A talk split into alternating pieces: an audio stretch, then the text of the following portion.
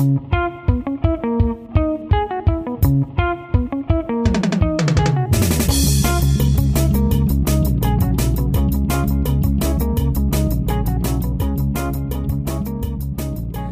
und herzlich willkommen. Hier ist Christoph Dollner-Gruber mit Peter Schul, dem Podcast der österreichischen Energieagentur. Wir schieben heute eine spontane Spezialfolge ein, einen Pop-up-Podcast, wie meine Kollegin Karina Knaus das nennt. Und sie hat gesagt, fragen wir doch einfach die Leute da draußen, was sie wissen wollen, rund um die aktuelle Energiepreis-Rallye, die da auf der ganzen Welt und besonders auch in Europa vor sich geht. Karina, das hast du jetzt davon. Ah, äh, den ja, genau. Lukas genau. hast du auch gleich noch mit reingezogen. Hallo an euch zwei. Hallo, servus. Hallo, sorry. Äh, ihr seid unsere Brains, äh, was Energiemärkte betrifft. Gas, Öl, Strom, CO2-Zertifikate. Wenn sich wer auskennt, dann seid ihr das. Ähm, bitte stellt euch nochmal ganz äh, kurz vor, dass unsere Hörer und Hörerinnen euch einordnen können. Mein Name ist Karina Knaus und ich leite bei uns das Center Volkswirtschaft, Konsumentinnen und Preise. Ja, hallo auch von mir. Mein Name ist Lukas Zwieb. Ähm, ich arbeite im Center von der Carina und beschäftige mich dort hauptsächlich mit Datenanalyse und ähm, Bewertung von den aktuellen Situationen auf den Energiemärkten. Wunderbar, Lukas. Vielleicht kannst du uns gleich einmal äh, einbegleiten in dieses Thema. Ähm, was ist denn seit Jahresanfang bzw. seit letztem Jahr auch so passiert auf den Märkten für Erdgas, Strom, Öl, Kohle und so weiter? Äh, kannst du uns einen Überblick geben, bitte? Genau, du hast das eh schon schön angesprochen. Es geht eigentlich äh, auf allen energierelevanten Märkten äh, aktuell nach oben oder sehr steil nach oben. Ähm, je nach Energieträger haben wir schon einige sehr überraschende äh, neue Rekorde erlebt. Und das hat im Prinzip zwei Gründe. Ähm, wir sind nach der globalen Pandemie 2020, wo eigentlich die Nachfrage sehr stark eingebrochen ist, hat sich die Wirtschaft, die globale Wirtschaft ähm, wieder erholt und wir haben, sehen eigentlich weltweit auf allen Energiemärkten eine Nachfrage, die fast wieder auf Vorkrisenniveau, beziehungsweise teilweise sogar schon über Vorkrisenniveau ist. Und das sind entsprechende Preissignale ähm, in den Märkten. In dem Zusammenhang ähm, wird dann halt auch jeder äh, Newsmeldung über Ausfälle oder ähm, mangelnde Kapazitäten so interpretiert, dass einfach die Preise sehr stark weiter steigen. Mhm. Das heißt, das äh, bekannte Spiel von Angebot und Nachfrage, obwohl man natürlich dahinter auch äh, Gründe ableiten könnte. Äh, was sind Gründe für ein Versch verstärktes, äh, verstärkte Nachfrage und äh, wieso kommt das Angebot da nicht nach. Ähm, aber da gehen wir heute sicher noch ein bisschen drauf ein. Ich habe schon gesagt, wir haben ähm, äh, die Leute da draußen gefragt, ob sie Fragen haben. Und da ist zum Beispiel eine von der Anna, ähm, einer Kollegin von uns, äh, die fragt, was sind die Gründe und was sind die Auswirkungen äh, dieser Energiepreis-Rallye? Die Gründe hast du jetzt schon mal ein bisschen äh, skizziert. Karina, was sind die Auswirkungen? Ja, die Auswirkungen, ähm, die spüren wir natürlich äh, grundsätzlich in der, der ganzen Volkswirtschaft, aber äh, nicht überall gleich. Also was wir jetzt beobachtet haben, ist eben der Anstieg der, der Großhandelspreise. Ähm, ich sage jetzt mal auf, ähm, auf der, der Endkundenseite, also sprich bei, der Haushalt, äh, bei den Haushalten, bei der Industrie, ähm, ist es dann immer ein bisschen unterschiedlich, äh, wie das ankommt. Also in Österreich ist es eben so, dass die, die Haushaltspreise, jetzt ausgenommen äh, von den sogenannten Floater-Tarifen, äh, relativ stabil ist. Das heißt, die schwanken an sich in der Regel nicht mit den Großhandelspreisen mit. Ähm, bei der Industrie, da ist es natürlich ein großes Thema, die sind viel, viel näher dran ähm, an, den, an den Großhandelsmärkten. Äh, da muss man sagen, ist aber so, dass jetzt quasi eben in Europa und weltweit aber alle im gleichen Boot sitzen. Das heißt, da ist jetzt, hat sich jetzt für Österreich kein Wettbewerbsnachteil in dem Sinn ähm, ähm ergeben. Äh, ultimativ natürlich, Energie ist, ist einer der wichtigsten Inputfaktoren für so ziemlich alles, was wir, was wir machen oder produzieren, vom Schnitzel bis zum Stahlträger.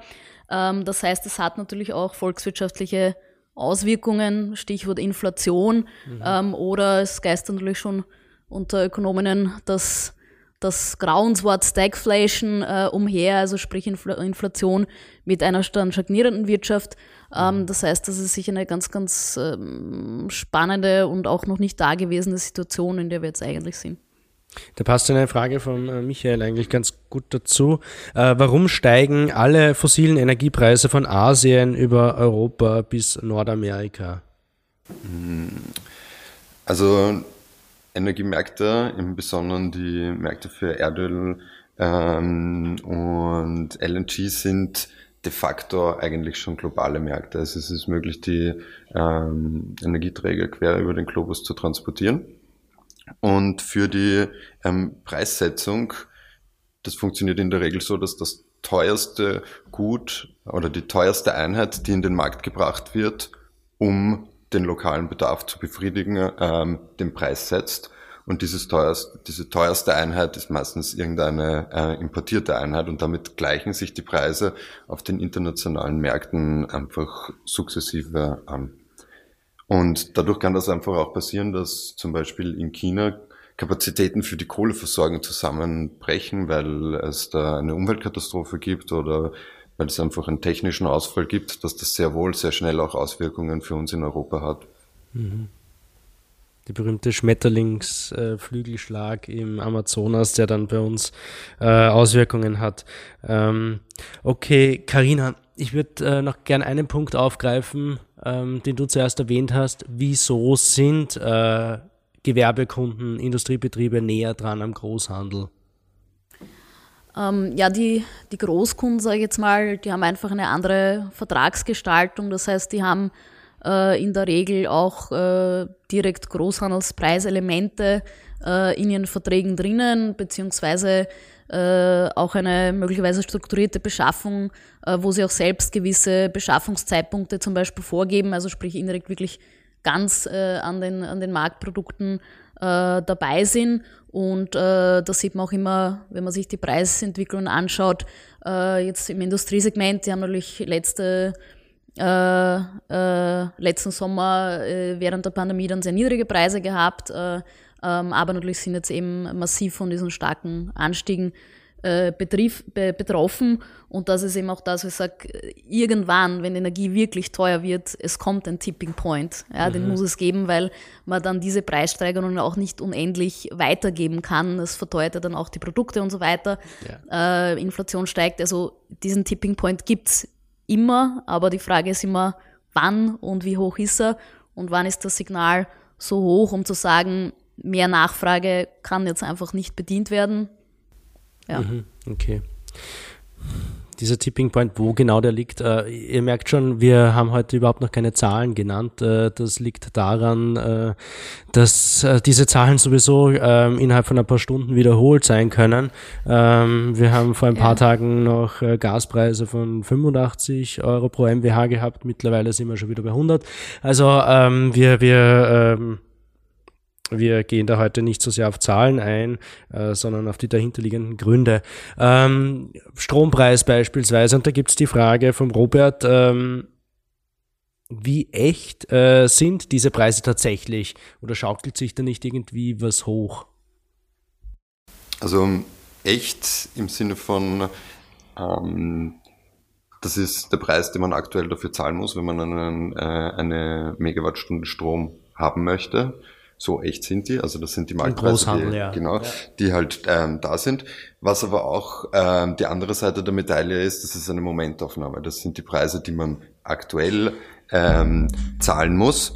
Ähm, wenn man den Vertrag vielleicht schon vor einem Monat beziehungsweise sogar schon vor einem Jahr abgeschlossen hat ähm, über Future-Kontrakte, dann hat man natürlich deutlich weniger ge gezahlt. Das heißt, in Summe die Preise, die wir aktuell sehen, sind immer auch eine, oder die gezahlt wurden für Strom, der jetzt geliefert wird, sind immer auch eine Summe an ähm, Preisen, die in der Vergangenheit ähm, äh, gezahlt wurden. Das mhm. heißt, es ist nicht immer alles auf dem Marktniveau zu sehen. Ich meine, ich glaube, ihr kennst die Frage, zielt ja wahrscheinlich auch immer ein bisschen darauf ab, ob es jetzt da irgendwie Spekulation gibt ja. oder äh, weil ja gerade auch die, die Spanier und die Ungarn jetzt gefordert haben, ETS, das muss man sich anschauen, das sind alles nur Finanzspekulationen. Ähm, das ist natürlich letztendlich furchtbar schwer zu beantworten, ja, äh, weil es gibt ja auch in der Ökonomie das Konzept Rational Herding, ja, also wenn einmal so eine Preisdynamik äh, entsteht, dann ist es ja auch rational, irgendwo zu sagen, boah, ich muss mich jetzt noch eindecken, weil mhm. was ist, wenn die CO2-Preise zu Jahresende bei 120 Euro sind und jetzt habe ich es nicht gekauft, dann bin ich ja quasi der, der Trottel sozusagen. Mhm. Ähm, das heißt, das ist bis zu einem gewissen Grad auch ein, ein rationales Verhalten.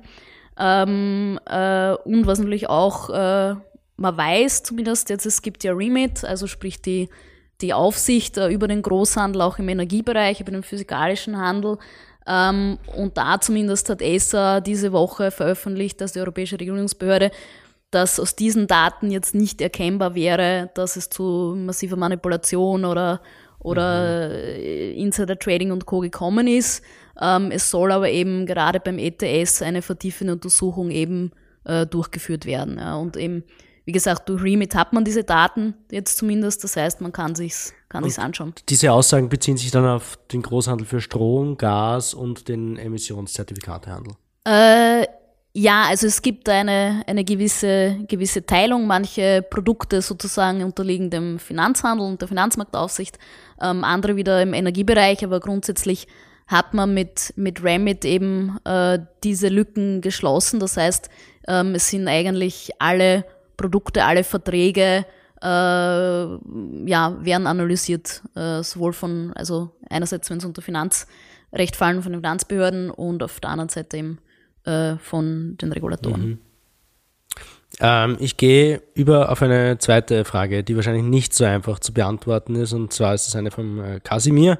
Ähm, er fragt nach der Rolle von Nord Stream 2, nach den strategischen Komponenten dieser Erdgaslieferungen. Ähm, wir haben schon gehört, eine potenzielle eine Angebotsknappheit. Ähm, gegenüber physikalischen Effekten äh, begrenzter Liefermengen und der steigenden Nachfrage. Also wo ist da die Geopolitik in diesem ganzen Spiel? Betretenes Schweigen, ne? Ja. Also ähm, aus, aus meiner Sicht ähm, betrachtet oder meiner Meinung nach ist es so, dass wir eigentlich im Gasmarkt heute nicht unbedingt das Problem haben, dass die Leitungskapazitäten nicht da wären, um ähm, zusätzliches Gas nach Europa zu ähm, schicken. Ähm, das heißt, neue Leitungskapazitäten ne, ähm, lösen jetzt nicht diese Marktsituation auf, ähm, dass offensichtlich der äh, Bedarf größer ist als die Nachfrage in, in, am, äh, mhm. am Österreich, äh, europäischen Gasmarkt. Das, was natürlich schon zutrifft, es erwarten jetzt sehr viele Leute, dass diese Leitungskapazitäten ähm, freigeschalten werden, dass die zusätzlich kommen. Und ich glaube, was auch dazu kommt, dass sehr viele Leute erwarten, dass sobald diese Kapazitäten da sind, die Preise wieder fallen würden. Und auch schon das ist wieder so ein, ein, ein quasi rational Effekt, dass wenn man erwartet, dass sich dann ein Markt ändert, dass man dann entsprechend handelt, ähm, kann mhm. natürlich auch dann die entsprechenden Auswirkungen auf die Preise haben. Okay. Das heißt, ähm, im Endeffekt die, eine, eine potenzielle Versorgungsknappheit entsteht nicht, weil Leitungskapazitäten fehlen würden. Die sind jetzt noch da. Ähm, was dann auch nichts daran ändern würde, dass potenziell Nord, mit Nord Stream 2 noch zusätzliche Kapazitäten dazukommen. Aber die Erwartung des Marktes könnte natürlich dazu führen, ähm, dass äh, das einen preisdämpfenden Effekt hat, ähm, wenn diese Leitungen dazukommen, wenn gleich das nicht ähm, physikalisch äh, begründet ist. Ja, ich meine, die Leitungskapazitäten ist ja das eine, das andere, es gab natürlich dann auch äh, Analysen oder, oder äh, hinsichtlich äh, der Inlandsnachfrage, eben gesteigerter Nachfrage aus Asien. Äh, äh, also, aber es ist letztendlich das in einzelnen Komponenten äh, zu zerlegen, ist einfach schwierig. Man hat eben auch aus Russland letztendlich nicht wirklich die zuverlässigen Daten, dass man jetzt weiß, was wo los ist oder wo es wirklich auch, auch Kapazitätsprobleme gibt.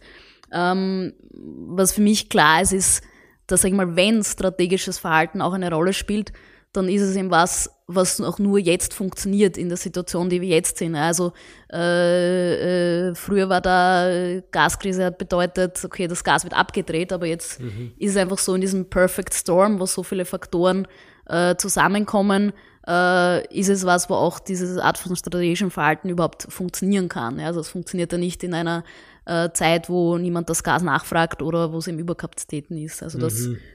ähm, kommt für mich dazu. Ähm, und äh, was, was wahrscheinlich auch ein Punkt ist eben, äh, dadurch, dass es, also wir hatten ja die Pandemie, die Corona-Krise, Kapazitäten wurden zurückgefahren, die Preise waren irrsinnig günstig, also da konntest du Gas um 5 Euro pro MWH äh, kaufen. Mhm. Ähm, das war natürlich für, für die Erdöl-Erdgasländer ähm, auch sehr, sehr schwierig, also es ist ein Riesenteil vom Budget dort. Ähm, das heißt, dort ist sicher auch wirtschaftspolitisch die Priorität, Staatskassen auffüllen zuerst bevor Kapazitäten wieder hochfahren. Ja. Also das, ähm, das denke ich, spielt sicher auch irgendwo eine Rolle. Mhm. Staatskassen auffüllen und eigene Erdgasspeicher auffüllen. Sagt man ja, ist auch ein, ein Grund, wieso da wenig äh, zusätzliches Gas aus Russland daherkommt, weil die selbst auch ihre Speicher auffüllen. Aber wie du sagst, die Daten haben wir nicht. Wir haben halt nur Indikationen. Äh, Kreml-Sprecher, die davon sprechen, dass sich die Gassituation in Europa entspannt, wenn Nord Stream 2 ähm, endlich genehmigt wird. Äh, Putin hat genau dasselbe gesagt. Also es gibt durchaus Indikationen natürlich dafür, aber ähm, eine, eine genaue Analyse ist da schwierig. Wir haben in den letzten Monaten auch immer wieder gehört, ähm, dass Gasspeicher da eine Rolle spielen und da fragt äh, der Robert ähm, genau das, nämlich welche Rolle spielen Gasspeicher und führt ins Treffen, dass äh, in England zum Beispiel es ja eigentlich kaum Speicher gibt. Ich glaube, irgendwas zwischen 4 und 5 TWH äh, können die speichern. Ähm, was meint ihr? Hm, also Speicher, Gasspeicher übernehmen äh, zwei wichtige Rollen.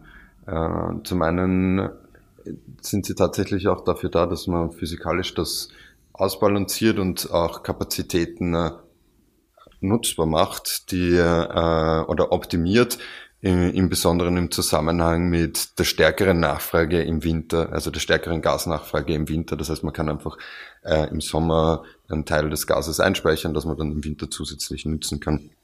Ähm, und sich damit auch so eine Art Sicherheitspolster aufbauen, dass man nicht komplett ähm, von, von den Leitungsdurchflüssen abhängig ist. Und das Zweite ist, und was eigentlich auch eine ganz entscheidende äh, Komponente ist in der aktuellen Situation, Gasspeicher werden auch dazu genutzt, um Arbitrage zu betreiben. Also das heißt, ähm, äh, ökonomischen Vorteil zu erzielen, indem ich einfach Gas einspeichere, wenn es billig ist und wieder ausspeichere, wenn es teuer ist. Und das ist sicher eine Komponente, die man jetzt aktuell sehr stark äh, in den Fokus gerückt ist. Denn bei sehr stark steigenden Gaspreisen macht es eigentlich wenig Sinn, ökonomisch betrachtet, ähm, dass man einspeichert, weil man auf absehbare Zeit nicht erwarten kann, dass man das irgendwie ähm, gewinnbringend ähm, ausspeichern kann. Ne? Also wenn man gerade in der Situation ist, dass die Gaspreise sehr hoch sind im Vergleich zu den langjährigen äh, Mittelwertpreisen. Was ja aktuell der Fall ist. Genau. Genau, also das ist ja schon im Sommer im der Mitgrund gewesen, warum man zugewartet hat mit der Einspeicherung, weil man sagt, normale äh, Winterpreise, sage ich mal, also normal meine ich jetzt wirklich seit der Liberalisierung des Gasmarktes, sind 30, ja, 40 Euro, wenn es hoch hergeht. Wenn ich die Preise jetzt schon im Sommer habe, äh, niemand kennt ja die Zukunft. Ja, ich meine, jetzt natürlich, jetzt im Nachhinein kann ich sagen, boah, warum habt ihr im Sommer nicht eingespeichert? Jetzt verkaufe ich es um 100 Euro. Mhm. Ja, perfekt. Ja, also wenn der Lukas und ich das gewusst hätten, würden wir jetzt auf den Bahamas sitzen. Ähm, aber wir beschäftigen uns mit nichts anderes und haben es auch nicht gewusst. Ja. Ähm, und in der Situation ja, wäre das eben ein massives Risiko auch gewesen. Man hat ja nur die Vergangenheit und auf denen baut man die Analyse auf ähm, dann eben zu sagen, ja, okay, wir füllen jetzt die Speicher auf und dann, dann verkaufen wir es später. Ja. Also. Mhm. also es war ja im Prinzip seit, seit Jahresanfang oder zumindest seit, seit Frühjahr ähm, ist ja ein Rekordpreis nach dem anderen äh, gewesen bei den Gaspreisen. Und wir sind ja eigentlich in, in, in Sphären, in denen es eigentlich nicht denkbar gewesen wäre, vor ein paar Monaten noch, dass wir dort überhaupt hinkommen. Also es ist vielleicht eine ganz, ganz nette Anekdote dazu Wir haben äh, intern so Analyse-Tools und die machen uns Preisindikationen für die, für die Gaspreise. Und wenn diese Preise über 35 oder 40 Euro gekommen sind, dann haben wir die einfach abgeschnitten und haben gesagt, nein, es ist nicht plausibel, dass der Preis eigentlich so hoch steigt mhm. in, in unserer Analyse. Und jetzt haben wir Preise, die sind eigentlich dreimal so hoch. Klar, ja. Genau, also es ist tatsächlich, muss man sagen, wirklich unvorstellbar eigentlich, dass man, also, ja. Mhm. Aber dennoch braucht es aus Sicht der Versorgungssicherheit natürlich äh, gewisse Speicherung. Ähm, kann man da sagen, dass zum Beispiel äh, Versorgungssicherheit dann, äh, dass es schlecht ist, wenn es keinen Preis hat? Mhm. Ähm, also habe ich deine, deine Frage ganz, ganz verstanden, aber ich meine, grundsätzlich ist ja schon so, in Österreich äh, müssen ja äh, Lieferantenversorger, die jetzt Endkunden versorgen, auch, auch reporten, dass sie da auch beschafft haben sozusagen okay, ja. und auch an den Regulator. Also äh, ist jetzt nicht so, dass man da sagen kann, ja, mache irgendwie alles äh, äh, am Spotmarkt etc. Ähm, und ähm, natürlich für, für ein Land äh, wie Österreich, was immer andere Situation wie Großbritannien, die haben eigene Gasversorgung also äh, und so weiter, ähm, macht es natürlich Sinn, Gasspeicher zu haben. Ähm, ja, ich meine, eine Speicherverpflichtung gibt es ja auch in manchen Ländern, in Italien zum Beispiel. Ja. Gibt es mhm. bei uns nicht. Okay. Auf das wollte ich hinaus. Danke. Ähm, bevor ihr jetzt auf die Bahamas in die Steueroase abhaut, ähm, noch eine Frage vom Robert. Ähm, in welchem Ausmaß äh, bzw. wie dämpfen Erneuerbare den Strompreis? Mhm. Lukas.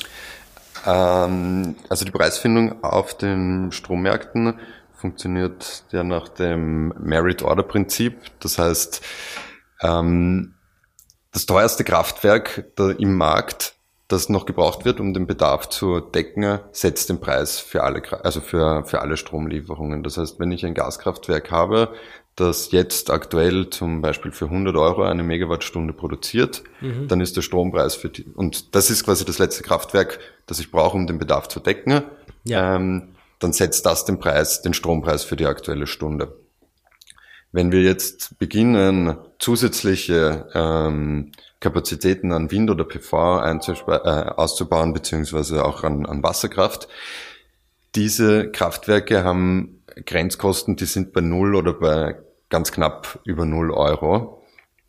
Das heißt, die haben, wenn sie produzieren, ähm, einen Anreiz, um sehr niedrige Gebote reinzugeben. Mhm. Und auf der anderen Seite drängen sie aus dieser Angebotskurve die teuersten Kraftwerke raus. Ja. Das heißt, ein zusätzliches Megawatt Wind schiebt das teuerste Megawatt, in, im heutigen Fall Gas, mhm. hinaus und das zweiteuerste Kraftwerk setzt den Preis. Ja, ich meine, das ist ein wichtiger Punkt und vielleicht können wir da jetzt nochmal äh, drauf eingehen und das durchspielen. Zum Beispiel, ich will morgen um äh, 12 Uhr zu Mittag eine Megawattstunde Strom kaufen und äh, schmeiß das in den Markt.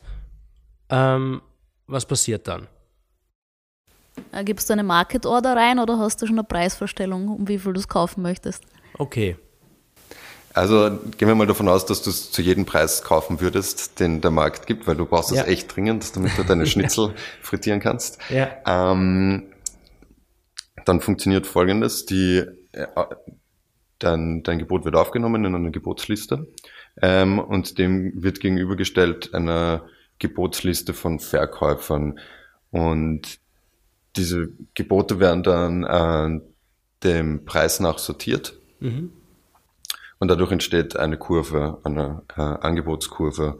Und irgendwo in dieser Angebotskurve schneidet sich halt die Nachfragekurve, die jetzt halt vielleicht in dem Beispiel nur von dir definiert wird. Ja. Und bei einem Megawatt wird das halt abgeschnitten. Und dieses Kraftwerk, was halt in der Lage ist, das günstigste Megawatt bereitzustellen, setzt dann den Preis. Genau. Aber nicht um den Preis, ähm, dass es liefert, sondern um den Preis äh, des Grenzkraftwerks, nämlich für alle. Genau, das heißt, also so Uniform Pricing genau. nicht. Also es gibt halt diese zwei Konzepte bei Auktionen, Pay as Bid. Also ich zahle äh, das, was ich äh, geboten habe, oder im Uniform Prices, Pricing, wo dann alle äh, eben den gleichen Preis zahlen und das ist eben im Strommarkt äh, so und das ist ja auch das, womit man Geld verdienen kann. Mhm. Ja, weil äh, jetzt der reinen Theorie nach verdient ja das letzte Kraftwerk dann eigentlich quasi kein, kein Geld mehr jetzt äh, hinsichtlich der Kapitalkosten sozusagen. Und äh, das, was ich da verdienen kann in diesen Stunden, äh, also das Delta zwischen meinen Grenzkosten und dem Preis, den ich bekomme, muss ja letztendlich auch äh, äh, das Kraftwerk irgendwo finanzieren. Ja? Außer es, es kommt aus einem geförderten Regime, aber. Klar. Mhm. Okay. Gut. Ich glaube, da könnte man noch ein bisschen länger drüber reden, aber das, das lassen wir jetzt mal beiseite. Ich gehe auf die nächste Frage über. Die kommt vom Alexander. Ähm, wie stark treffen die hohen Gaspreise die Energieunternehmen beziehungsweise auch die gasintensive Industrie, ähm, zum Beispiel bei der Düngemittelherstellung? Und dann fragt er noch, wahrscheinlich nicht zu beantworten, wie gut sind die gehatcht? Ähm, ja, mal liebe Grüße an Alex, ähm, auch ein ehemaliger Mitarbeiter von uns.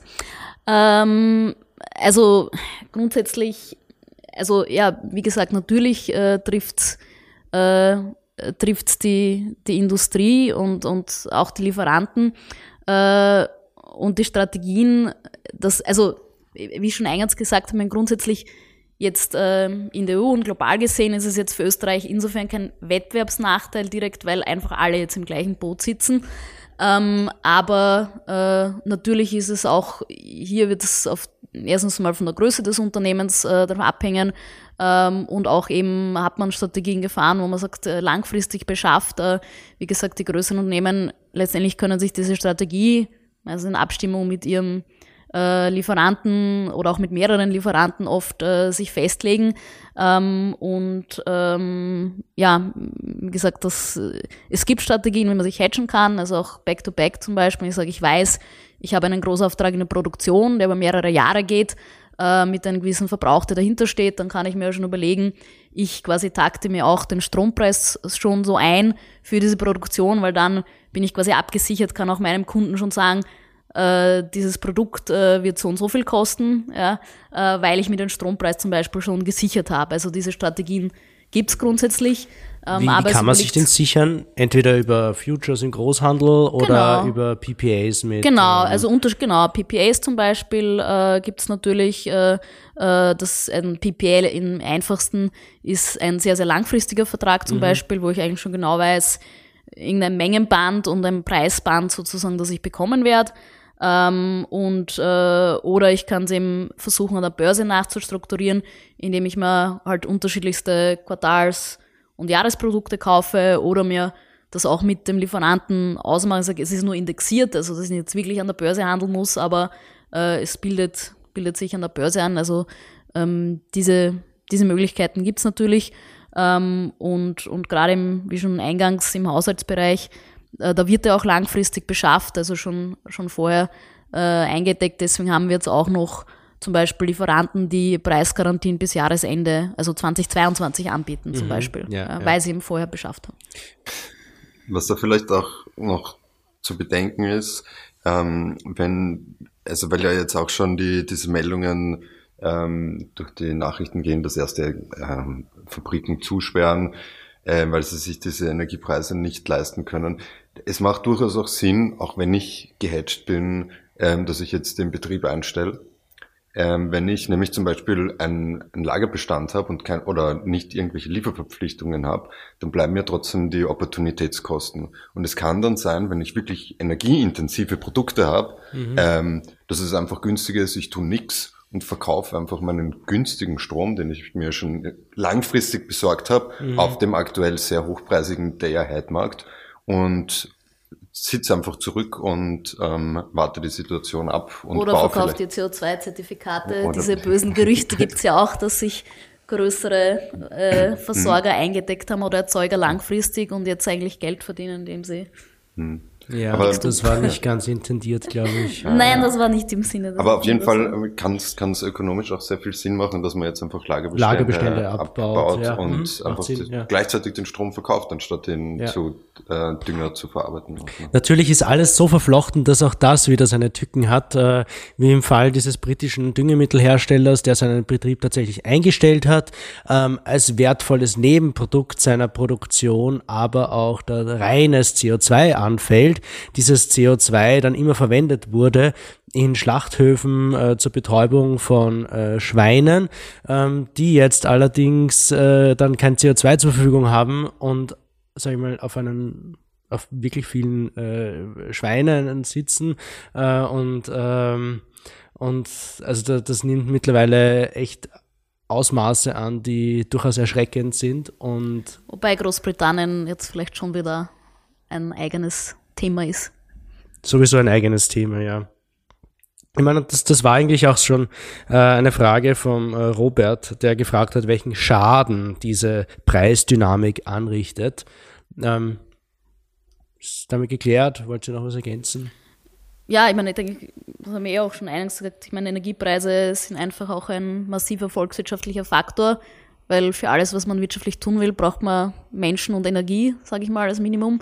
Ähm, und äh, da ist eben die Frage jetzt Inflationsdruck, ja, und wie dann auch natürlich die Nationalbanken äh, damit umgehen werden, obwohl jetzt äh, wir zwar haben zwar eine wirtschaftliche Erholung, aber zum Beispiel äh, Arbeitslosigkeit etc. ist in manchen Ländern oder in vielen ja noch nicht auf dem Vorkrisenniveau zum Beispiel. Ja, und da äh, sitzen natürlich die äh, äh, Nationalbanken auch ein bisschen in der, der Zwickmühle, sage ich mal. Mhm. Da vielleicht noch einfach ähm, zusätzlich ähm, die Energiepreise haben immer auch ein bisschen eine abdämpfende Wirkung auf die, äh, auf die Wirtschaftssituation, auf die aktuelle Wirtschaftssituation. Das heißt, wenn die Wirtschaft wächst, dann steigt ähm, auch der Energiebedarf und dementsprechend steigen auch die Energiepreise, was dieses Wachstum wieder ein bisschen bremst. Andererseits, wenn die, wenn die Wirtschaftsleistung zurückgeht, und das haben wir letztes Jahr sehr gut gesehen, ähm, dann fallen die Energiepreise auch sehr schnell was günstige Energie wiederum dazu, also günstige Energie als Input führt wieder dazu, dass ähm, das Wirtschaftswachstum eigentlich eher äh, beschleunigt wird. Also diesen dämpfenden Effekt von, von Energiepreisen auf die, auf das Wirtschafts- oder auf die Wirtschaftsentwicklung, die ist, sind tatsächlich auch zu beobachten. Mhm. Der Alex fragt auch noch, es gibt ja auch gestiegene Preise im CO2. Ähm, äh, im EU-ETS. Da sind wir aktuell bei ähm, mehr als 60 Euro, wenn ich es richtig im Kopf habe, pro Tonne CO2. Und diese hohen Gas, äh, hohen CO2-Preise führen ja auch äh, zu einem Gas-Kohle-Switch. das heißt, es ist äh, weniger attraktiv, Kohlekraftwerke zu betreiben. Ähm, und ähm, man geht mehr in, in Gas rein. Ähm, jetzt haben wir aber so hohe Gaspreise, dass sich das ja vielleicht äh, umdreht, ähm, dass diese, diese Konstellation anders ausschaut. Ähm, wie, wie ist da die Dynamik bei ähm, Gas, Kohle, Switch? Ja, also es gab lange Zeit dieses kommunizierende Gefäß äh, Kohlebedarf, ähm, Gasbedarf. Ähm, das heißt, wenn der Kohlebedarf sehr stark gestiegen ist und die Preise gestiegen sind, ähm, dann ist äh, irgendwann Gas im äh, ökonomisch die günstigere Variante gewesen und umgekehrt. Für die Stromerzeugung. Für die Stromerzeugung ja. und generell als Energieträger. Mhm. Ähm, aktuell sehen wir es, oder würde ich es eher so einschätzen, also genau die, die Zahlen habe ich jetzt nicht von mir, ähm, wie es mit dem Fuel Switch dann aussieht. Ähm, und das ist ja nicht so punktuell noch dazu. Also da gibt es ja Bandbreiten, die überlappen und mhm mh, hm, auch noch andere Komponenten sind, aber es ist tendenziell so, dass wir auch auf dem Kohlemarkt eigentlich die Preise nach oben gehen und die Kohle auch ähm, vor allem im asiatischen Raum sehr stark nachgefragt wird. Also ich denke, dass die, dass diese, dass die Entwicklung eher parallel ist und dass man nicht wirklich so ein Kreuzen dieser Linien ähm, ziehen kann. Nein, also es gibt ja diese zwei Indikatoren, die Clean Dark und die Clean Spark Spreads, also wie viel, wenn man jetzt CO2-Preis berücksichtigt, den aktuellen und den aktuellen Kohle- und Gaspreis, äh, wie viel quasi verdient man dann an, also Spark Spread ist für Gas und Dark Spread ist für Kohle mhm. ähm, und die sind eigentlich äh, überwiegend stabil geblieben. Ja, also da hat es jetzt noch keine äh, massive äh, Verschiebung äh, gegeben. Es ist einfach so, dass wir einfach die, die Nachfrage und dieses Ankurbeln die Wirtschaft haben und deshalb ähm, betrifft das dann auch alle. Das heißt, es war eine parallele Entwicklung bei diesen Spreads. Ähm, der Kohlepreis ist nach oben gegangen, Gaspreis ist nach oben gegangen, äh, der CO2-Preis ist nach genau. oben gegangen und das hat Und eine CO2-Preis Parallelverschiebung. betrifft ja die, die Verstromung aus Kohle Ja, stärker als bei Gas, richtig. also das kompensiert Okay, ja dann auch mhm, immer den ja. stärkeren Gaspreisanstieg. Ja. Ähm, also ist es eigentlich tatsächlich so, wenn man es wenn man sich jetzt langjährig äh, tatsächlich anschaut, äh, hat sich da eigentlich relativ wenig, Mhm. wenig noch getan. Interessant. Der Andreas, äh, der Rauchfangkehrer meines Vertrauens, fragt, äh, wenn alles teurer wird, zieht dann auch der Brennholz- und Pelletspreis nach? Karina, was meinst du? Ähm, ja, also ich sage jetzt mal für, äh, für Haushalte ist es jetzt bei den äh, Brennholz- und, und Pelletspreisen äh, gar nicht so leicht, immer eine Preisindikation zu finden. Also gerade bei Brennholz ist es ja so, dass man das in der Regel nicht jetzt im Baumarkt kauft, wenn man jetzt wirklich zum Beispiel damit heizt. Ich nehme an, da geht es jetzt nicht um den kleinen Kachelofen. Äh, dann hat man, bezieht man das ja oft regional und da können regional unterschiedliche von irgendeinem Schädlingsbefall oder es ist einfach der der nachbarliche Forstwirt oder der eigene Wald, ja, dann, dann ist das sowieso losgelöst von Märkten. Ähm, bei den Pellets selbst, ja, natürlich, äh, also haben wir schon gesehen, dass es auch ein bisschen angezogen ist. Ähm, äh, auch die Transportkosten spielen da möglicherweise eine Rolle. Also äh, die Energieträger sind alle verknüpft. Äh, in der Regel äh, sind aber die, die Pelletspreise nicht so, so volatil. Also um das ein bisschen in ähm, Perspektive zu setzen, die Pelletspreise sind jetzt gestiegen um ein paar Prozent. Die Erdgaspreise sind um ein paar hundert Prozent gestiegen. Aber wobei im Großhandel, nicht? Also Im für, einen, Großhandel, für ja, einen. Endkunden von, von Erdgas, jetzt abgesehen der Flottentarife, haben die meisten noch gar nichts bemerkt in Österreich. Ja. Also, also dort, wo Genau. es die Haushalte immer am ersten merken, ist eigentlich bei den Treibstoffen an der Zapfsäule. Ja. Richtig, ja. Äh, da kann man es relativ gut immer erkennen. Ähm, und ähm, Heizöl auch noch eher volatil und äh, äh, Strom, Erdgas ähm, ist in der Regel sehr, sehr stabil. wenn man die richtigen Tarife hat. Ja, außer natürlich die Flotte, ja. Okay, ähm, der Ingo fragt, äh, interessant wäre eine Einschätzung, inwieweit ähm, diese Preisentwicklung tatsächlich äh, langfristiger Natur ist oder nur Geopolitik. Haben wir schon ein bisschen angesprochen.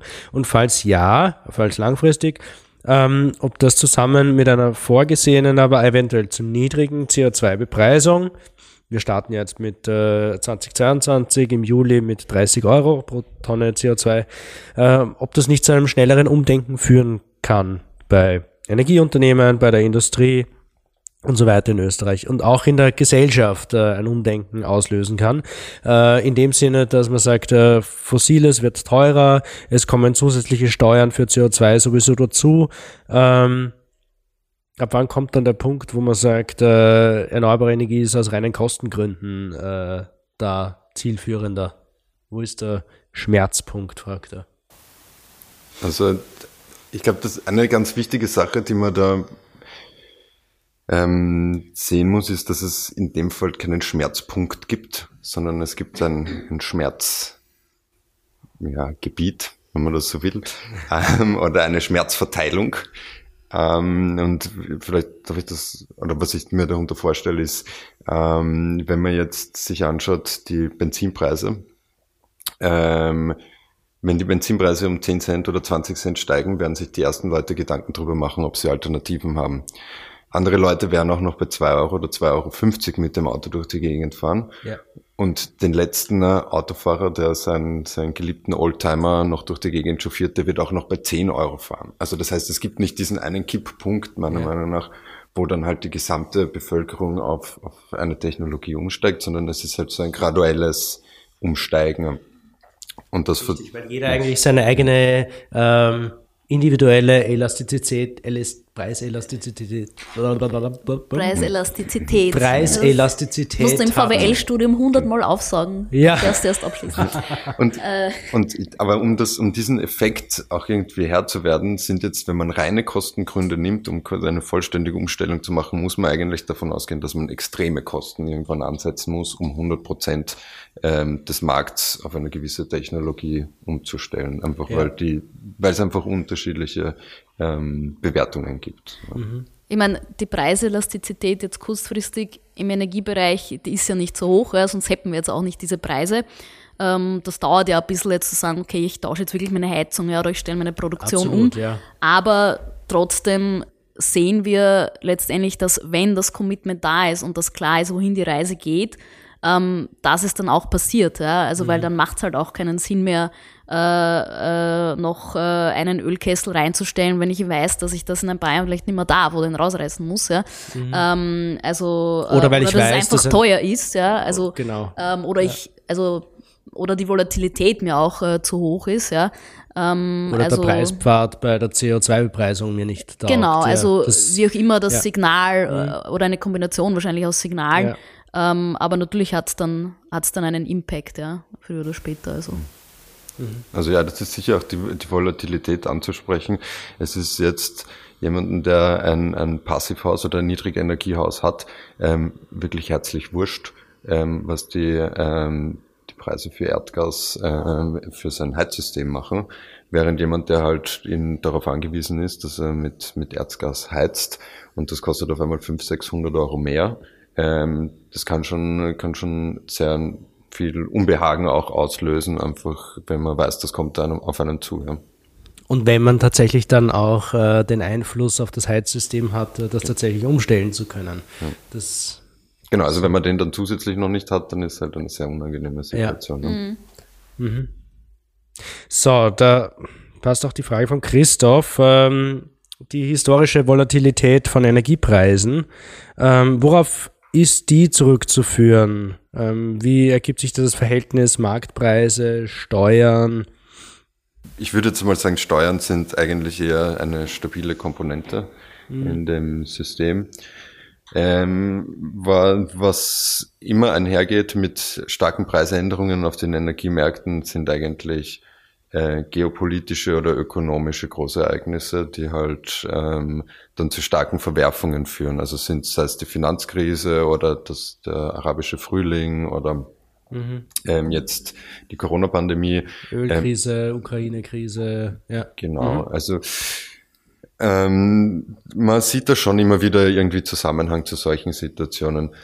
Ähm, wenn man das jetzt in Zukunft betrachtet, dann, wenn, dann sehen wir eigentlich ähm, folgende Situation, dass wir erstmals in der Geschichte eigentlich dazu übergehen werden müssen, diese Kapazitäten nicht aufzubauen, nicht zu erhöhen, sondern abzubauen. Das heißt, wir werden, anders als wir es gewohnt waren, einfach zusätzliche Kapazitäten zu bauen, ähm, um den, diese zusätzliche Nachfrage abzudecken, ne? ähm, werden wir in Zukunft jetzt Kapazitäten sukzessive reduzieren müssen, mhm. aber möglichst parallel mit einem äh, mit einer Nachfrage, die wir auch sukzessive reduzieren müssen. Immer wenn das zu stark auseinanderklafft, ähm, Angebot und Nachfrage, ja. auch auf dem Weg hinunter, wird es zu extremen Preisverwerfungen kommen. Ja. Und das, die Gefahr bleibt einfach bestehen. Mhm. Und natürlich erneuerbare Kapazitäten ausbauen. Genau, ein wichtiger Punkt, wollte ich auch ergänzen. Früher hat man geglaubt, äh, es gibt einmal, ähm, also was zuschlagen wird, ist die Begrenztheit der Ölreserven, ähm, Peak Oil äh, Supply. Im Endeffekt äh, mittlerweile wissen wir, dass es genug Reserven gäbe noch, aber wir sie im Boden halten müssen, um äh, nicht äh, noch mehr CO2 in die Atmosphäre zu blasen. Das heißt, wir müssen schauen, dass die Nachfrage äh, zurückgeht. Ähm, genauso bei Erdgas und ein äh, wichtiger Punkt, ja. Da passt auch gut dazu. Ähm, Du hast die Krisen angesprochen, Versorgungskrisen, die Ölkrisen ähm, oder Price Rallies in der Vergangenheit. Ähm, haben wir gesehen, dass nach diesen Krisen äh, die Abhängigkeit ähm, nach fossilen Energieträgern eigentlich immer vertieft wurde. Ähm, wieso war das so? Ähm, und wird es bei der aktuellen Entwicklung ähm, anders werden, nämlich schaffen wir es tatsächlich auch diesen Kipppunkt äh, oder die, die, das System äh, darunterliegend zu verändern. Was meint ihr? Mhm. Also wenn man es jetzt mal ganz spitz zu formuliert, scheint es auch nicht so, als hätten wir sehr viel gelernt, weil die Antwort auf die jetzige Gaspreiskrise ist eine neue Pipeline ja. und keine Alternative. Ja. Mhm. Die Antwort in China auf die äh, Knappheit ähm, bei Strom und Kohle ist es, äh, die, den Kohleabbau zu ähm, steigern, ähm, gleichzeitig auch die Preise zu regulieren, um äh, damit die Kohlekraftwerke kostendeckend produzieren können, das heißt mehr Kohlestrom produzieren können. Ähm, ja, ich meine, also ganz so pessimistisch äh, will ich jetzt auch nicht sein. Ähm, ich glaube, also gerade von der EU-Kommission sind jetzt schon im Zuge dieser Preissituation auch die Signale gekommen, es muss ein Argument für mehr Erneuerbare sein, äh, um uns eben nicht, nicht weiter davon abhängig zu machen. Also Absolut. Und das ist auch ein guter Zeitpunkt im Endeffekt, um in Erneuerbare zu investieren, äh, in Zeiten, wo es einen hohen Strompreis Natürlich, gibt. Natürlich, also wir sehen äh, das ja in Österreich, die, die ersten äh, Anlagen gehen aus dem Förderregime, äh, weil, weil sie im Markt verdienen können. Also wann, wenn nicht ein, ein äh, erneuerbares Kraftwerk bauen, äh, wenn nicht jetzt. Also jetzt sind die Preissignale da, äh, die wir bis zu einem gewissen Grad auch brauchen. Ähm, und und äh, ich glaube, in der jetzigen Situation äh, kann es schon was bringen. Also die 70er, ja, ich meine, das war halt wirklich eine ganz andere ja. äh, Voraussetzung, ähm, aber ich glaube schon, dass wir uns ein bisschen hoffentlich äh, weiter, weiterentwickelt haben ja. von, von dem Mindset. Absolut. Mhm. Ja. und da kommen jetzt auch andere ähm, Dimensionen noch ins Spiel, eben äh, CO2-Budgets, Pariser Klimaabkommen, das ist ja viel präsenter ähm, auch in solchen strategischen Entscheidungen, ja. Ähm, da sind wir eh schon bei einem interessanten Punkt. Äh, der Johannes fragt, wie können Strom- und Gaspreise nachhaltig entkoppelt werden, damit Elektrifizierung und Dekarbonisierung in der Industrie weiter vorangetrieben werden können? Mhm. Also ich glaube, das ist einmal ein, ein, ganz, ganz wichtiger Punkt, der da angesprochen wird, ähm, weil die Elektrifizierung in der Industrie ein wichtiger Faktor ist, ein wichtiger Schritt ist, einerseits für Effizienzmaßnahmen und andererseits auch einfach die Möglichkeit, dass man ähm, grüne Energie oder erneuerbare Energie einfach in die Industrie bringen kann. Ähm, aktuell ist es aber so, dass die Gaspreise sehr, also die preissetzenden Signale für den Strompreis sind und damit ist das parallel verschoben und eine Elektrifizierung wird nie in dem Ausmaß erfolgen können, wie wenn der Strompreis entkoppelt ist vom Gaspreis. Ähm, außer man treibt die Eigenerzeugung nach oben. Außer man treibt die Eigenerzeugung, wobei dann auch immer so ein bisschen ein Opportunitätskostenproblem entsteht. Ja aber auch zum Beispiel langfristige ähm, Verträge, ähm, also so Power Purchase Agreements könnten dafür helfen, dass man das einfach ent, entkoppelt hat. Genau, also man auch da mehr Erneuerbare äh, führen einfach zu einer, zu einer vermehrten Entkopplung, wenn unten eben die Kraftwerke dann in die, die Merit Order kommen, sozusagen.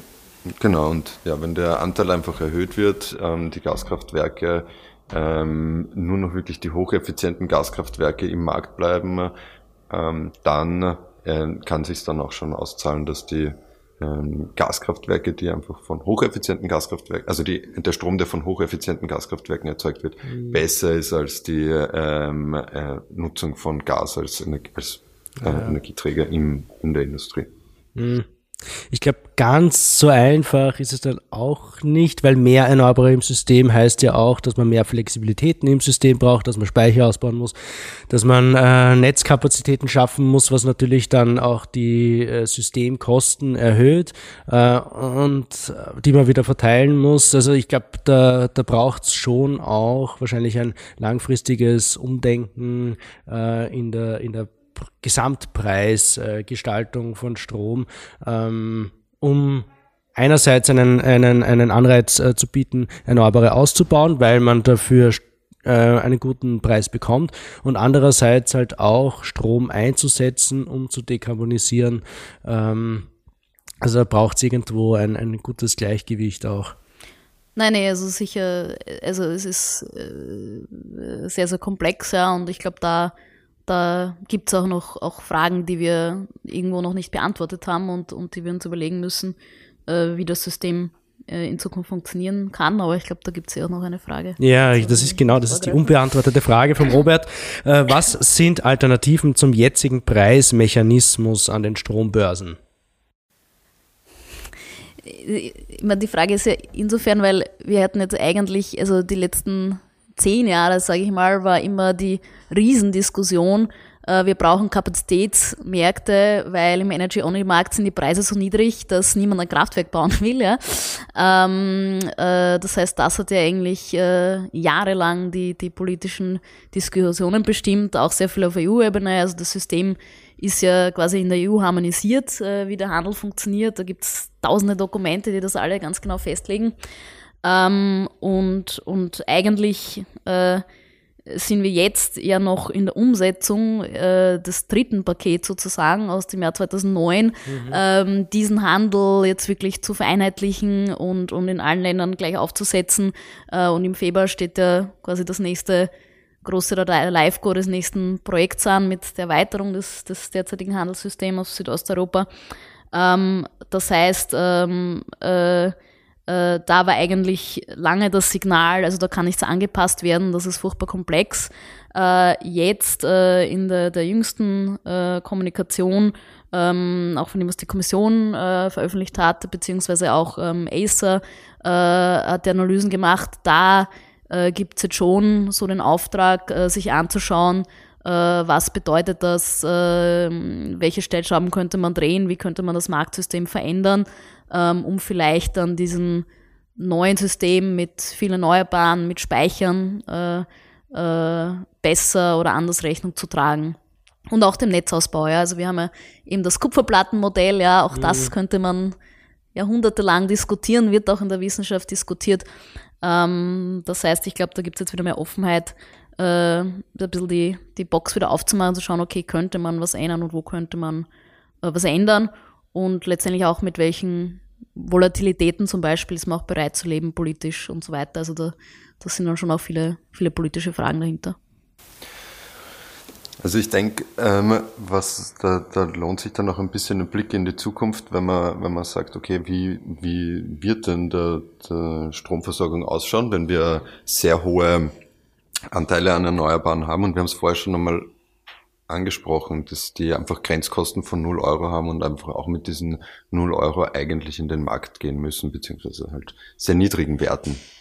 Ähm, das heißt, wir haben dann die Situation, dass PV und Wind eigentlich sehr langes, also sehr große Mengen ähm, an unelastischen Angebot haben, das einfach ähm, nicht reagieren kann und dann einen sehr schnellen Sprung. Mhm. Dann kommen Biomassekraftwerke oder Gaskraftwerke mit irgendwie ähm, vielleicht verbleibende Mini-Kapazitäten an Kraft, Gaskraftwerken oder Gaskraftwerke mit ähm, irgendwelchen Pika, Carbon, ja. Carbon Capture Technologien vielleicht mhm. dazu, wie auch immer, aber die werden dann einen sehr hohen Preissprung haben. Das heißt, mhm. wir gehen dann eigentlich von einem System, wo man eine, eine flache Angebots- oder eine, eine stetige Angebotskurve haben, über zu einem System, wo man eine ähm, äh, so eine fast binäre Kurve haben, wo eigentlich sehr große Mengen mhm. zu keinem Geld. Also entweder das ist genug da oder nicht. Genau, genau. das ist halt, ja. aber das ist immer wieder Stunden mhm. letztendlich genau. zu sehen, ja. ja.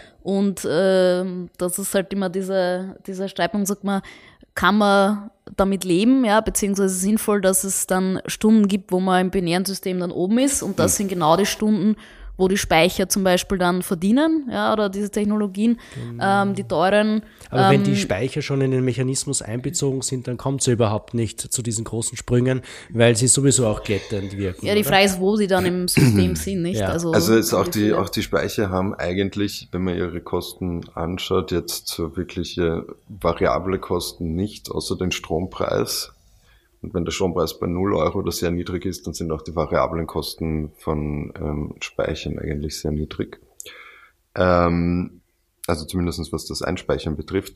Anders sieht das halt aus bei, und ich glaube, das ist jetzt die Sache, wo man dann auch wirklich hinschauen muss in den nächsten Jahren, ist Demand-Side-Management. Also das heißt, wie kriegt man das wirklich hin, dass große Verbraucher da auch mitspielen können mhm. am Markt und dass ihre Flexibilität fürs, für diese ähm, Verbraucher sich auch ökonomisch auszahlt. Also wie können die sagen, okay, wir gehen einfach bis zu einem gewissen Preis, gehen wir mit und wenn dieser Preis überschnitten, überschritten wird, machen wir einen Lastabwurf und lassen uns das zahlen oder ähm, äh, genau. haben einfach einen Vorteil da drinnen.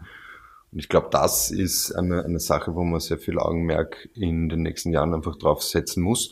Vor allem, weil wir kennen es ja aus diesen, aus diesen ähm, Zukunfts- äh, oder aus diesen Szenarien.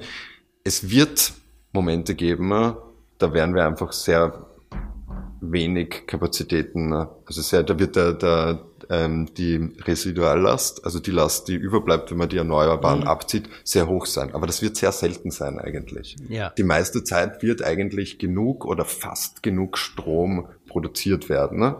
Und da kommt man schon sehr weit mit so einem System eigentlich, wenn man auf der Nachfrageseite Eben, also das ist halt die Frage, ob hm. man dann wegen 50 Stunden im Jahr, die vielleicht extrem hohe Preise oder Preise hm. an der Grenze der, dem, was man bieten kann, haben, ob man jetzt deswegen wirklich das Marktsystem ändern muss ja. und gerade die Stunden, in denen es halt sehr billig wäre, ähm, das ist ja eigentlich das, womit wir unsere Elektrolyse Modelle und Co. befüttern und sagen, also es gibt Stunden, wo es extrem billig ist, dann nutze ich den Strom, um andere Dinge daraus zu machen. Mhm. Also, also da hängen schon viele Dinge drin äh, zusammen und bin ich schon sehr gespannt, was Acer da dann, dann produzieren wird an Analysen. Okay. Ähm, kommen wir langsam zum äh, Schluss. Zwei Fragen habe ich noch äh, da stehen. Äh, Michael fragt, wann kehrt wieder Normalität ein? Mm, ja, die Standardantwort ist jetzt nach der Heizsaison 22. ähm, aber vielleicht ein bisschen. Das heißt im April, ja, im, sowas, im, im April runter, ja. Normalität in dem Sinn, dass die Preise stark fallen, aber immer noch auf einem hohen Niveau sind. Das wäre jetzt der Marktausblick und dann die andere, die, die andere Dimension, die Frage ist, welche Normalität wollen wir? Wie, wollen wir eine Normalität haben, die noch immer auf Erdgas und Erdöl beruht? Oder sind wir eigentlich, müssen wir uns nicht eigentlich eh von dem loslösen, von diesem, äh, von dieser Marktorganisation oder von dieser äh, Energieversorgung und brauchen eher ein anderes System? Und dann ist Normalität eigentlich nicht das, was wir wollen. Genau. Das hast du so schon gesagt, ja, da kann man nichts hinzufügen. Genau, wir brauchen keine Normalität, wir wollen einen, einen Umbruch der Energieversorgung, wir wollen mehr Energieeffizienz, mehr Erneuerbare, mehr Flexibilitäten. Super. Ähm, trotzdem noch die Frage, was kostet Gas, Strom und Öl heute in einem Jahr? Also, ich meine, eben im Prinzip, das, also jede, jede Prognose oder jede, jede Vorausschau, die man in so einem Zeitraum macht, ist garantiert falsch, sage ich mal. Mhm. Ähm, äh, äh, das kann man einfach eben, also wenn, wenn ich was gelernt habe aus 15 Jahren Energiemarktbeobachtung, dann, dass man es eigentlich letztendlich nicht, nicht voraussagen ähm, kann. Für mich letztendlich der Knackpunkt wird trotzdem wahrscheinlich außerhalb auch des Energiemarkts liegen, nämlich die wirtschaftliche Entwicklung. Ähm, also haben wir, kommen wir in ein Szenario, wo dann wirklich dieses Signal kommt, äh, aus den Energiemärkten weniger produzieren äh, äh, oder aus auch der wirtschaftlichen Seite äh, die Energiepreise so die wirtschaftliche Entwicklung dämpfen, äh, dass einfach dann die Nachfrage ähm, äh, gedämpft ist. Ähm, und da, also wie es auf der volkswirtschaftlichen Seite weitergeht, ist für mich einfach das, das größte Fragezeichen, die Horrorszenarien, Stagflation kommen oder ähm, ob sich das einpendelt. Also es kann irgendwie, finde ich, in jede Richtung gehen. Mhm. Wunderbar. Und dann frage ich noch, weil ich äh, da eine, eine Wette im Laufen habe quasi, der CO2-Preis im europäischen Emissionshandel am 31.12.2021, äh, beziehungsweise bei der letzten Auktion ich des glaub, Jahres. Am 31. Jahr wird es, ja. äh, ich glaube, es kein Handel. Welcher Preis kommt da raus? Welches Produkt? Also quasi Spotmarkt äh, oder das äh, quasi ja, Future-Produkt, wobei das ist ja schon vorher, das ist ja Mitte Dezember die Fälligkeit. Ja, das ist ja Dezember fällig, ja. genau. Ja. Ähm, ja, einigen wir uns auf das Dezember-fällige Produkt. Ne? Ja. Okay. Na, nur, dass wir vom gleichen reden. Was ist der Wetteinsatz? Ähm, muss ich mir noch überlegen. Ähm, Settlement-Preis wahrscheinlich. Ja, das ist jetzt ein First-Mover-Problem. Lukas macht die Ohren zu. ähm, also wenn es jetzt wirklich am letzten Handelstag ist äh, für das Dezember-Produkt, ähm, hätte gesagt, tendiere ich eher für Rational Herding Panik-Schiene und würde das relativ hoch ansetzen irgendwie. Also, weiß nicht, mal schon, was nehmen wir für Zahl? Ah, schwierig. Okay, ich sag äh, 82. 82, das schreibe ich mir auf. Und das hat nichts mit meinem Geburtsjahr zu tun. Okay. Ähm, ja, ich habe eine ganz andere Zahl eigentlich im Kopf gehabt. Ähm, 12. äh, ich gehe doch davon aus, dass sich die Situation im Gasmarkt ähm, zumindest äh, nicht deutlich verschlimmert. Ich glaube, dass dann doch die, die rationalen ähm, Überlegungen sich da irgendwann durchsetzen werden und irgendwie dann doch äh, das erkannt wird auch in der großen Menge, dass aus meiner Sicht der Markt eigentlich jetzt überbewertet ist. Ähm, das wiederum führt auf den, ähm, meiner Meinung nach aus, auf den CO2-Preis. Ähm, äh, und da würde es, daher würde ich einfach sagen 60 Euro. 60? Also so wie jetzt quasi. Also so wie jetzt. Genau, also ich denke, Was? dass nicht viel passieren wird. Okay, interessant. Na, das werde ich aufschreiben, ähm, mir Wir notieren. nehmen dann wahrscheinlich den Mittelwert und dann stimmt's. Das ist nämlich meistens so, wenn wir Preiswetten haben, dann stimmt Ja, ja. immer der Mittelwert. Ich habe mir letztens eh den Mittelwert. Äh, Es hat schon irgendwie mehr als 20 äh, äh, Wetten gegeben. Äh, der Mittelwert war eh irgendwo, ich glaube, bei 64 Euro oder so. Ja. Ähm, gut, das war unsere, unser Pop- Pop-Up-Podcast, äh, die Fragerunde. Ähm, aus, meistens dann aus der, aus der Twitter-Welt sind diese Fragen zu uns gekommen. Ich würde jetzt noch ganz kurz äh, übergehen zu unserer Standardrubrik ähm, Petterschul Fundstück.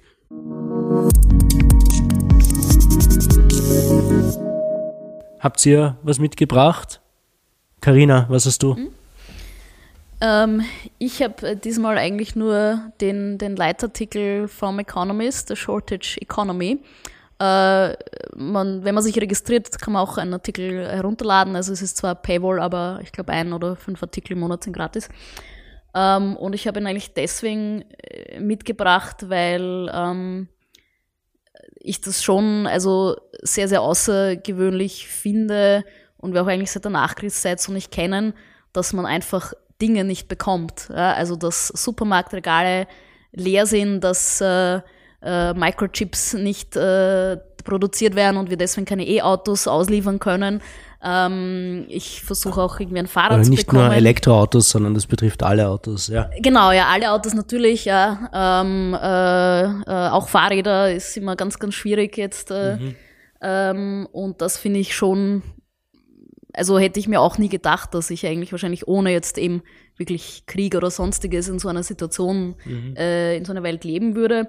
Und eben der Economist greift das dem auch auf und ähm, äh, und äh, sagt auch, also das, das Hauptargument in dem Leitartikel ist auch, dass jetzt ähm, diese Situation ähm, auch mit den hohen Energiepreisen ähm, eben schon auch eine, eine Gefahr für das Projekt, also äh, Dekarbonisierung ist, ja, weil Energiepreise sind einfach ein emotionales Thema. Äh, das sehen wir äh, immer wieder in allen Ländern, ähm, ähm, ist das so. Ähm, und dass, dass auch deswegen ähm, äh, man sich damit eben natürlich intensiv beschäftigen muss. Ähm, passiert auch, also die Toolbox der Kommission, die haben wir jetzt noch nicht erwähnt eigentlich. Ähm, also das ist sicher ähm, einfach ein, ein, ein Riesenthema und äh, wie gesagt, wie immer äh, kurz und knackig im Economist äh, äh, zusammengefasst, finde ich. Super. Den Link dazu gibt's in Show Notes. Lukas, was hast du?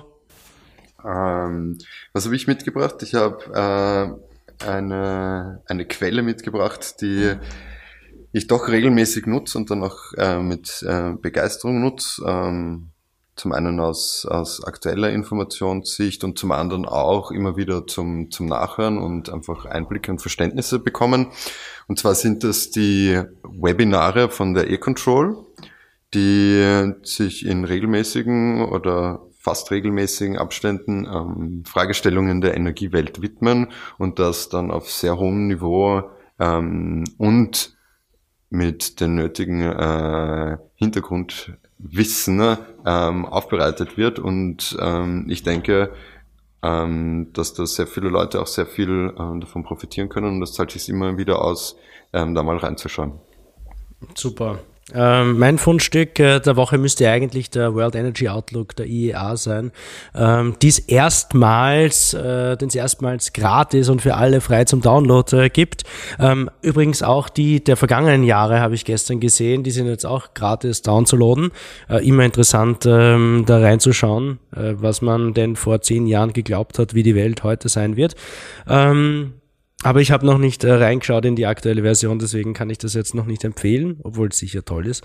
Also habe ich äh, mein Fundstück energylife.cloud ist eine sehr, sehr simple Seite, wo man die aktuellen Day-Ahead äh, im europäischen Stromgroßhandel äh, sich anschauen kann auf einer netten Karte ähm, zeigt mit der Ausnahme von den skandinavischen Ländern und Großbritannien eben die, ähm, die, die Handelsergebnisse äh, für der Head Strompreis im EU-Großhandel. Ähm, momentan ist das sehr, sehr viel einfach nur blau, äh, weil es das Ende der Skala ist, ähm, jenseits der 200 Euro pro MWH. Die Links gibt's auf jeden Fall auch in den Show Notes. Ähm, ja, das war's äh, für heute. Vielen Dank, Karina. Vielen Dank, Lukas, äh, dass ihr da wart, äh, die Fragen so geduldig beantwortet habt. Ich hoffe, ähm, ihr da draußen seid halbwegs zufrieden mit den Antworten, sonst äh, schreibt mir bitte. Und wir verabschieden uns. Ja, wir sagen auch danke für die, für die vielen Fragen und äh, vielleicht bis zum nächsten Mal. Danke, Herr Barbara. Gut, das war's äh, auch schon. Vielen Dank nochmal an die Laura ähm, fürs Produzieren dieser Folge. Bis bald bei Petterjoule, dem Podcast der österreichischen Energieagentur.